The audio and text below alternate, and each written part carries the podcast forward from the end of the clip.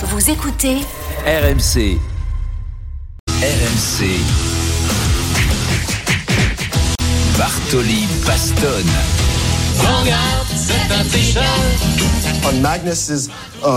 Magnus Carlsen a porté des accusations très directes. Tout le monde en profite pour m'attaquer et c'est injuste. Même moi qui d'habitude suis un peu un tricheur, je peux pas tricher.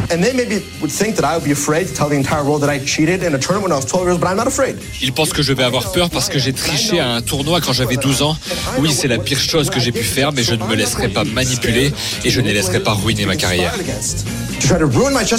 Vous avez triché. Mais j'ai gagné Ils peuvent m'accuser de toutes ces choses ridicules. Ils peuvent même me demander de jouer entièrement nu. Je le ferai, je m'en fiche. Je sais que je suis clean. C'est pas correct.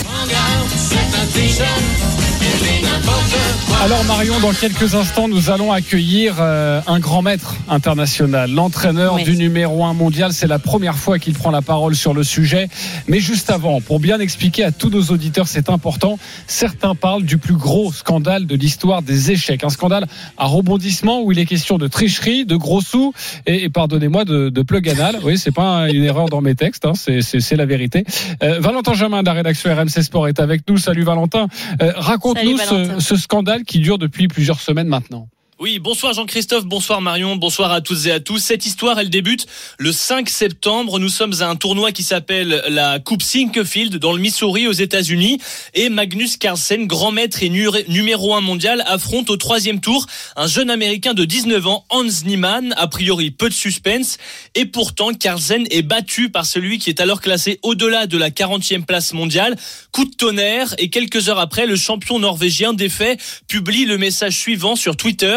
Je me retire de la compétition, dit-il. J'ai toujours aimé jouer ici et j'espère revenir dans le futur. Un texte accompagné d'une vidéo de l'entraîneur de foot José Mourinho où Mourinho dit Si je parle, je suis en grand danger et je n'ai pas envie d'être en grand danger. Carlsen sous-entend alors clairement qu'il suspecte de la triche de la part de son adversaire. La diffusion des parties du tournoi est alors décalée de 15 minutes pour éviter toute triche en live. Les fouilles sont renforcées. Cette théorie de la triche est ensuite relayée sur les réseaux sociaux. Des streamers en ligne le font, un autre joueur américain ou même des sites spécialisés. Et la plateforme de jeu chess.com indique même que Hans Niemann aurait triché dans le passé plus de 100 fois en ligne. Beaucoup trouvent en fait très étonnant que Niemann connaisse une progression si fulgurante. Les rumeurs s'accumulent. Et les théories, le tricheur aurait-il utilisé une oreillette indétectable ou alors l'hypothèse la plus reprise parce qu'elle est originale parle d'un plug anal connecté pour permettre à Hans Niemann d'être téléguidé par une tierce personne qui elle-même serait aidée d'un ordinateur. Aucune preuve dans tout cela et face à ces rumeurs, Hans Niemann se défend. Il y a eu beaucoup de spéculations. Dans ma vie, je n'ai triché que deux fois, à 12 ans, contre un ami et quand j'avais 16 ans. Depuis, je n'ai jamais, jamais triché. J'ai appris de ces erreurs et je ne l'ai plus jamais fait. Je me suis amélioré seul. J'ai tout sacrifié pour les échecs et pour progresser. Pour le prouver, il dit également pouvoir jouer nu s'il le faut. Euh, Deuxième épisode le 19 septembre, Ma- Magnus Carlsen et Hans Niemann se retrouvent pour s'affronter en ligne. Mais après un seul coup joué, Carlsen quitte la partie pour marquer le coup et il se justifie une semaine plus tard sur Twitter. Je crois que Niemann a triché davantage et plus récemment qu'il ne l'a admis publiquement, dit-il. Lors de notre affrontement, j'avais l'impression qu'il n'était pas stressé et même pas pleinement concentré lors des moments importants. Fin de citation. La Fédération internationale ouvre alors une enquête et la réponse d'Hans Niemann est tombée ce jeudi. Il annonce porter plainte contre ceux qui l'accusent, dont Magnus Carlsen. Il réclame 100 millions d'euros pour notamment atteinte à sa réputation. Un feuilleton qui passionne les médias américains, par exemple, comme CNBC. filing, 19-year-old Hans Niemann, seen here on the left, claims that the current world champion Magnus Carlsen Et tout cela devrait finir par se régler en justice. Merci beaucoup Valentin Jamin, Marion. Quelle histoire On avait envie d'en C'est parler vraiment dans, une production à l'américaine. hein. dans, dans Parce ton que- émission totalement. Et, et ça et ça t'a énervé. Cette histoire t'énerve parce que tu aimes beaucoup les échecs.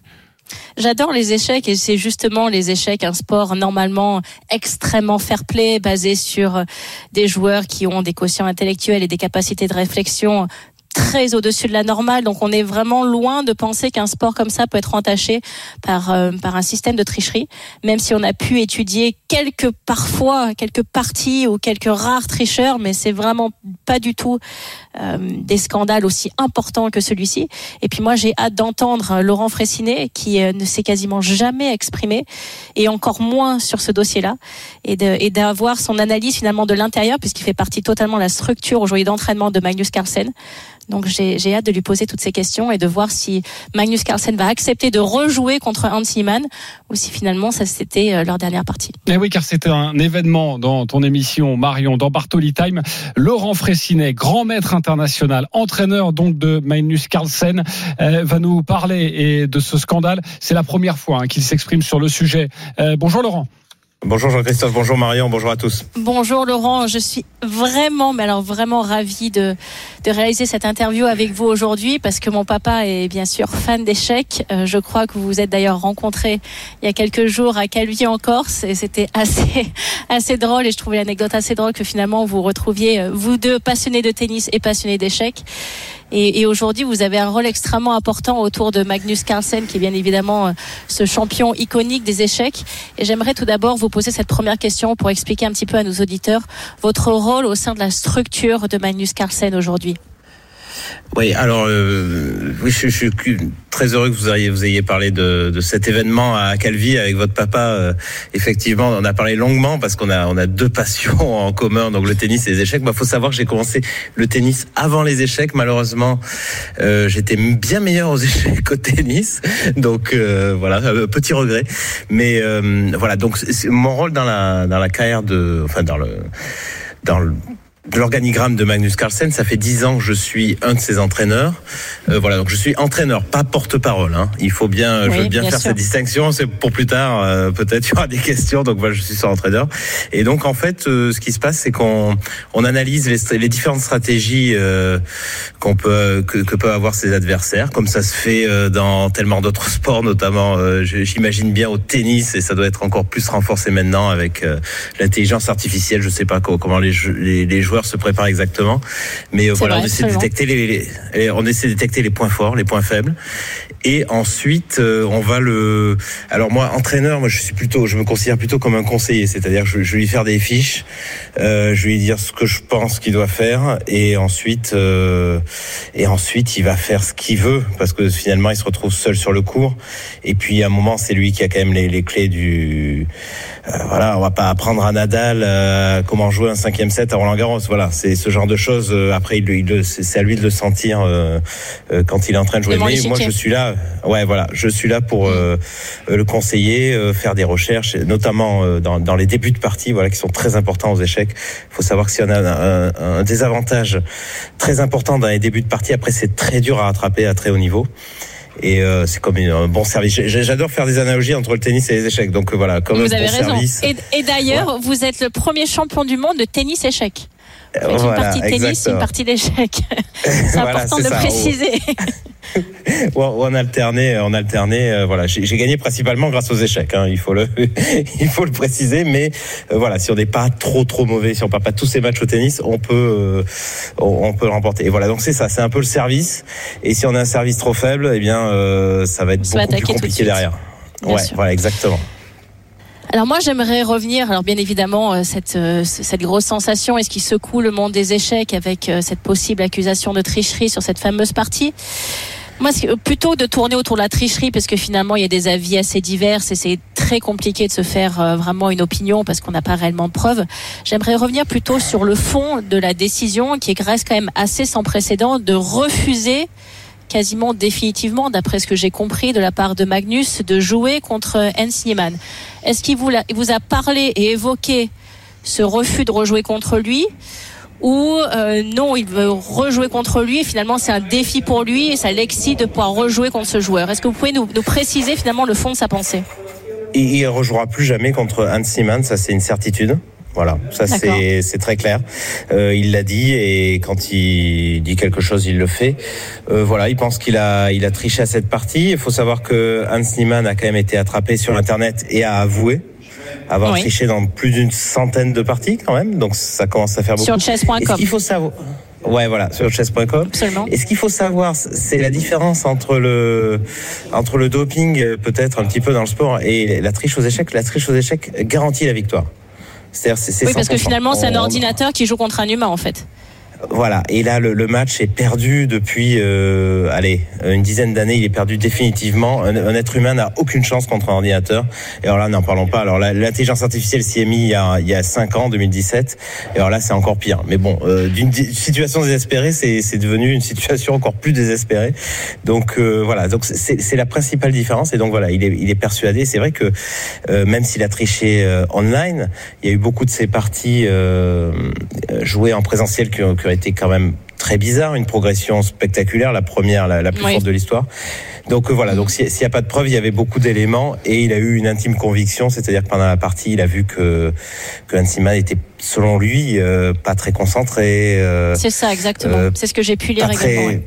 pas tendu, pas tendu comme comme on pourrait l'être quand on va jouer, quand on joue sa première partie officielle contre champion du monde et qu'on est en train de le battre. Voilà. Laurent Fressinet, grand maître international, l'un des entraîneurs de Magnus Carlsen, est avec nous, invité de Marion Bartoli dans Bartoli Time. Euh, Laurent, euh, est-ce que vous avez revu cette partie? Est-ce que pour vous aussi, il y, a, euh, il y a un doute Il y a quelque chose ou non? Il faut vraiment être sur le cours, pour reprendre votre expression tout à l'heure, pour s'en rendre compte d'une triche.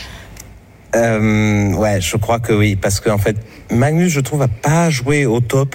Euh, il peut, il peut faire mieux. Il avait, il fait euh, 90% du temps mieux. Son adversaire a pas joué. Je trouve pas une partie d'ordinateur, mais quand même a joué, a, joué pas mal. Il a laissé, il a laissé revenir deux trois fois. Donc, de toute façon, ce qui est sûr, c'est que même s'il a triché, il a pas joué tous les coups d'ordinateur. Mais moi, ce que je vais vous dire, c'est que je suis pas euh, le, le mieux placé euh, déjà euh, pour pour juger, parce que déjà, j'ai pas joué la partie et euh, et il est arrivé euh, à une époque, euh, il y a eu, il y a eu une, autre histoire de triche qui avait été euh, en 2010, où en fait j'avais joué juste à côté du, du tricheur qui a qui a été condamné, et j'avais rien vu pendant 10 jours. Donc voilà, moi je, je suis pas, moi, je- je- ces Et comment il avait pas. triché Comment il avait triché C'était le, le, le, le, le capitaine de l'équipe qui lui donnait les coups. Euh, voilà. Par signe, euh, alors, Toujours donc. par rire. Ouais, ouais, par signe. Voilà. D'accord. Euh, Ok. Donc. Donc moi, moi, j'avais rien vu. Donc moi, j'imagine pas. euh, C'est pas le premier truc que j'imagine. Et c'est vrai que la partie est d'une très bonne qualité de la part de Hans Niemann, mais je trouve, je la trouve pas euh, parfaite. Après, euh, Magnus a ressenti des choses euh, pendant la partie. Ça, c'est très clair. Ça a toujours été un joueur qui a fait preuve d'un immense fair play, euh, et ça de manière unanime. Et ça a été vraiment euh, qu'est-ce que j'ai pu lire tout au long de sa carrière, quasiment 20 ans de carrière hein, pour euh, pour resituer. C'est quelqu'un qui a commencé déjà à affronter euh, Kasparov. Il avait seulement 13 ans, donc pour vous dire le, le génie de ce joueur. Il a toujours fait preuve d'un grand fair play. Donc je m'étonne en fait de cette réaction aussi entre guillemets virulente en fonction de sa personnalité qui est plutôt euh, euh, assez renfermé, assez discret. Alors c'est quelqu'un qui déteste perdre dans tout ce qu'il fait, mais, mais j'ai du mal en fait à comprendre et à saisir. euh, d'être aussi radical en fait dans sa décision. Vous voyez ce que je veux dire? C'est vraiment Ouais, le ouais. fait de, de de trouver quelqu'un qui triche qui n'arrive pas à supporter, c'est ça? Euh, euh, oui, euh, complètement. Moi, je souvent, bon, il, il gagne très souvent, donc moi je le félicite. Et il me dit, oh, mais non, j'ai pas bien joué, euh, faut que je fasse mieux. Donc c'est quelqu'un qui se satisfait jamais de la de la victoire. Il veut toujours améliorer son jeu, et donc il est il est même même quand il gagne, il est il cherche des choses à améliorer et il se trouve jamais d'excuses. Donc il, il, il, a- jamais fait ça. Et donc voilà. Donc là, c'est euh, c'est une intime conviction qu'il a.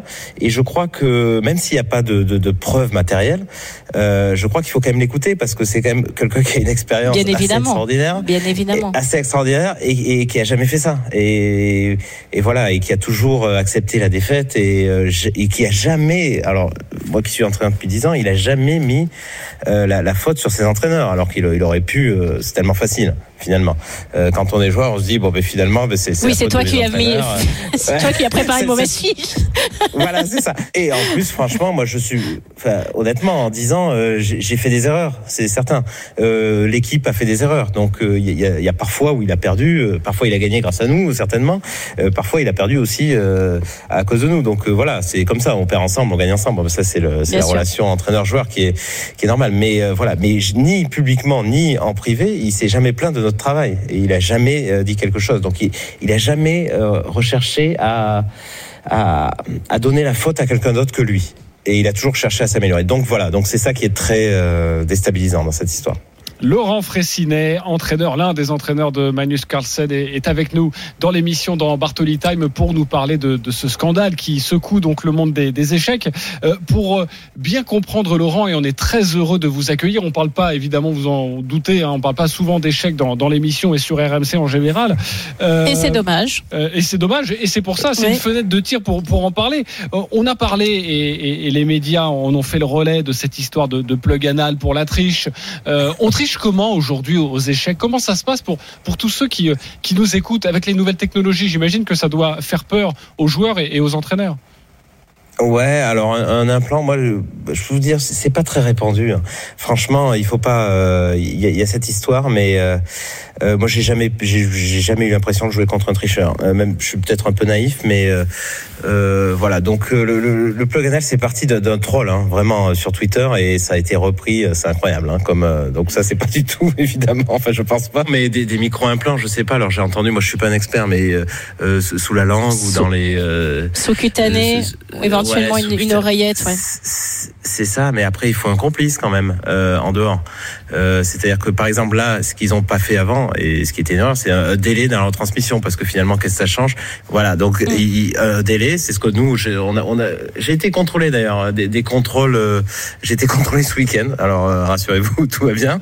Mais euh, j'ai été contrôlé, voilà, des, des contrôles inopinés des joueurs sur les sur les métaux, voilà, sur, sur les métaux sur soi. Donc voilà, tout ce genre de choses peuvent rendre plus difficile la triche et je pense qu'il faut des sanctions adaptées parce que là il nous explique quand même qu'il a triché online euh, plus de 100 parties et euh, en fait il se passe rien donc euh, là ça, ça, ça, ne va pas. Il faut il faut des sanctions quand même. Alors je sais pas c'est pas à moi de faire quel genre de sanctions mais je sais pas euh, c'est six mois un an trois ans de ban euh, de, de, compétition officielle quelque chose comme ça. En tout cas les avocats les juristes américains pensent qu'il y aura qu'il y aura même pas de procès en fait. Parce que finalement la diffamation américaine est, est comme ça en fait. C'est il faut avoir vraiment l'intention de nuire et mentir alors que Magnus c'est complètement évident qu'il est convaincu que Hans Niemann a triché. Il a triché. Merci beaucoup Laurent Fressinet d'avoir été avec nous. C'était un plaisir de nous avoir éclairé sur cette histoire dont on parle beaucoup. Merci. Oui, et puis là au moins on a un scoop, on a la position définitive de Magnus Carlsen. Ça c'était le plus important. Exactement. Merci beaucoup Laurent. Merci, merci beaucoup à tous les deux, c'était un plaisir largement partagé. Merci à vous.